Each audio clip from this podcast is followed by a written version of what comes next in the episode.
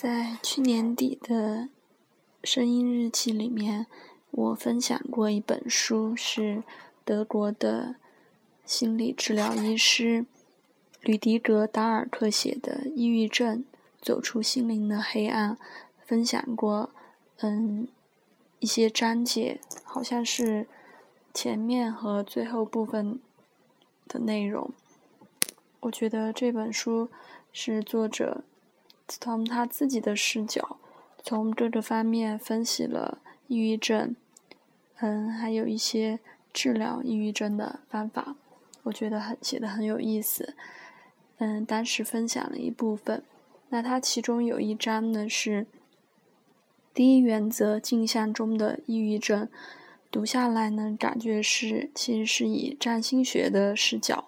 就是提到冥王星、冥王星、土星，包括其他的一些行星和抑郁症的关系。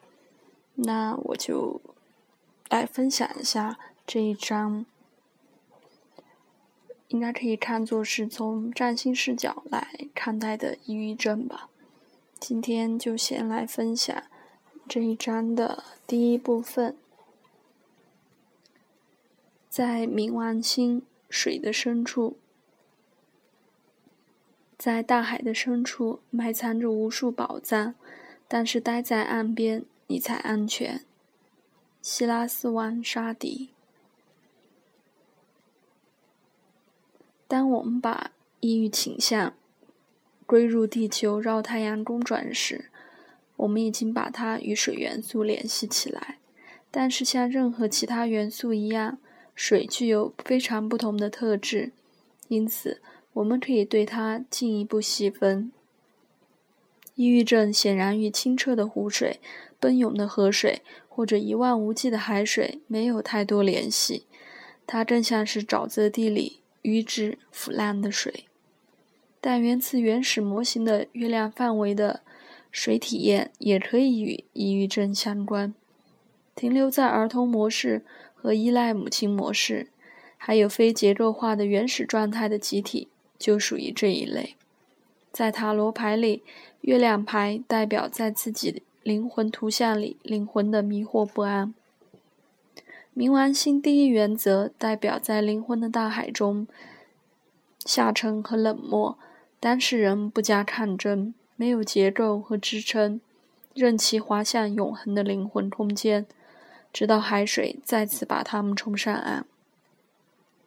一个抑郁症患者描述如下：抑郁症对我来说，就像待在一个气泡里向海底沉去。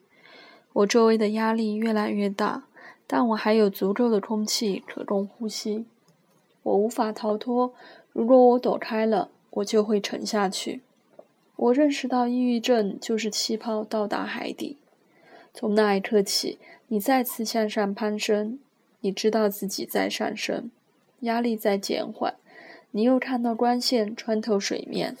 我知道，如果我现在离开气泡，会自己回到水面。对抑郁症至关重要的水，是指冥王星原则下的水。如果水不流动，处于停滞状态，就是死水。对于水在这个过程中发生的转换。人们说水变苦、变腐，有腐烂气味。当物质落入流水，它被冲走；但如果它落入肤质腐与腐烂之水，就形成沼泽。健康的水必须始终处于流动状态，并且与周围环境互动。只有这样，它才能休养恢复，保持新鲜和生动。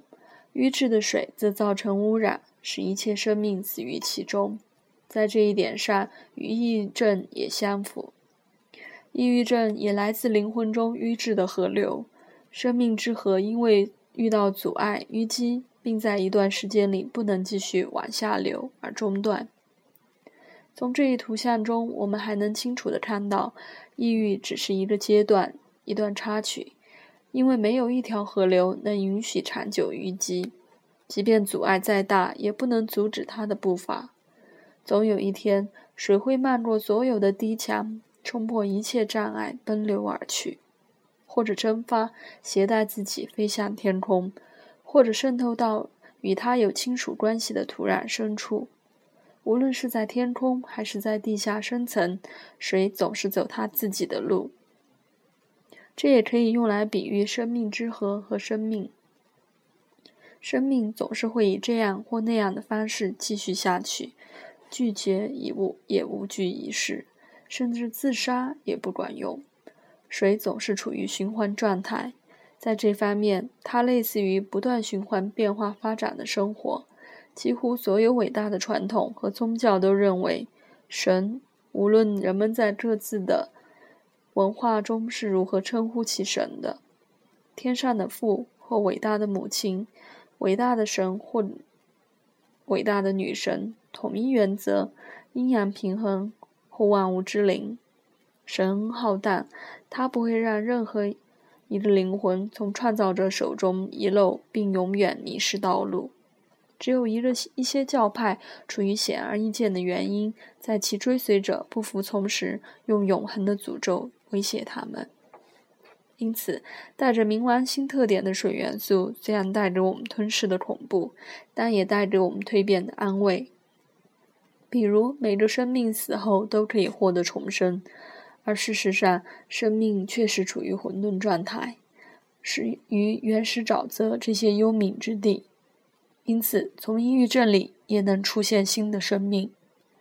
生命之初，人体四分之三以上由水组成。行将就木时，即便脸上变得更加干皱，而且整个身体都显得相当干枯时，水在人体里还占三分之二以上。由此可以得出结论：人若想保持生命力，必须终其一生处于流动状态。直到生命结束。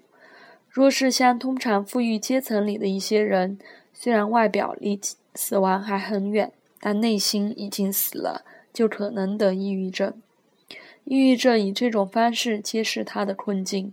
在这里，人已经不再处于流动状态，他的生命之水已经停滞，不再流动。他淤积起来，开始变坏，于是他自己陷入沼泽，面临沉没的危险。沼泽的图像，从其象征意义和神话的角度看，与抑郁症的状况也非常相符。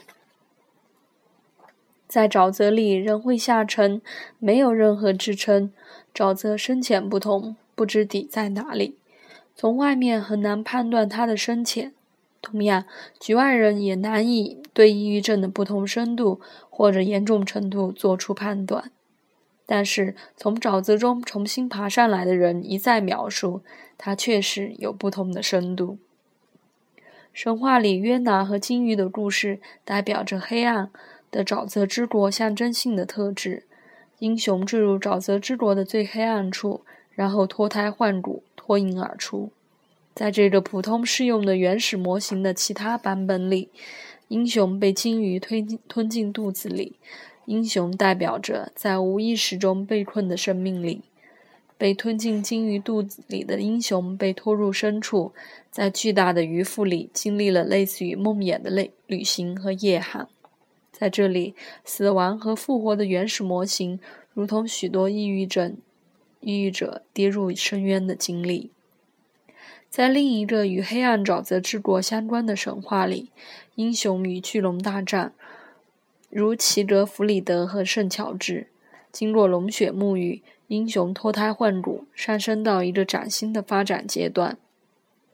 关于抑郁症深受冥王星原则影响的认识，可以在一些方面给我们带来帮助，特别是能帮助我们寻找合适的治疗方法。若真想改变一些东西，就必须要考虑冥王星的特质，不然就功亏一篑。冥王星的小生态环境如同沼泽，是阴性的和吞噬性的。它深不见底，无法看透，每时每刻都危机四伏。但同时，它又是美妙的，因为每一处沼泽都是那样肥沃。从枯藤老树形成的腐殖质里，不断有新的生命冒出，如同茂盛的热带丛林。它吞没一切，但在它遮天蔽日的绿荫深处，又不断有新的植物长出。所以，热带丛林同样很好的体现了冥王星原则。蜕变也是冥王星的原则之一。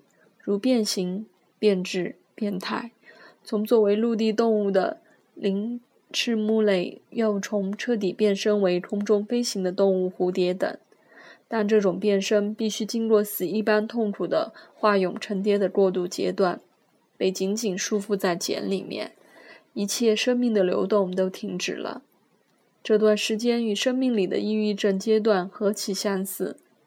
还有乔纳森的作者理查德·巴赫用非常形象的语言表达了冥王星的这一原则：蛹的世界末日就是蝴蝶成型之时。凤凰涅槃、浴火重生也是体现这一原则的非常贴切的图像。扫罗的经历也体现冥王星的这一原则。他曾经迫害和谋杀基督教徒，受到上帝启示后彻底悔改，成了一个传福音的圣保罗。同样，从过着寻欢作乐、花花公子般生活的富家子弟弗兰西斯科到亚西西的圣徒方济格的转变，也体现了冥王星的特征。在当今社会里，也有这样的转变：肉类制品厂赫尔塔品牌香肠的老板。卡尔·路德维希·施魏斯福特成了同名基金会的创建者。在此之前，他还让人工业化的将大批肉畜变成香肠。而今，他的基金会正致力于针锋相对的事情，符合动物福利的饲养，并使屠宰变成了礼仪。这种生活的剧急剧变化，同时也让我们看到了体现冥王星原则的这个任务有多么重大。没有任何其他原始模型能提出如此多、如此激进、如此彻底的要求，也没有任何其他原则让我们感到以合适的、可以容忍的方式将其纳入自己的生活是如此困难。这也是为什么其他原始模型没有这么经常以这样不可摆脱的方式出现并动摇生命的原因。因此，冥王星与抑郁症关系如此密切，并且冥王星在癌症和艾滋病里也起着至关重要的作用，一点也不偶然。这是这是死亡与成长的原则，它引导人们以永恒的转变应对命运的逼迫，它引导人们去战胜停滞状态，对神话故事里的英雄之旅所发出的召唤做出回应。我们怀着可能获得重生的坚定信念，开始这次让我们跌入地狱的旅行。我们需要坚强的意志和决策力，充满曲折的发展道路受传说中的冥界之王领导，并最终通通向自由。冥王星就是这样一再逼迫生命螺旋上升。莱纳·玛利亚·里尔克用极其优美的诗句将它表现出来。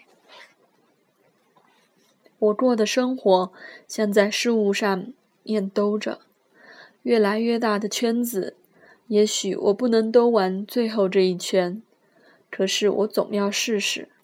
我绕着上帝，绕着太古的高塔，已兜了千年之久，依旧不知道我是一只鹰，一阵暴风，还是一首伟大的歌。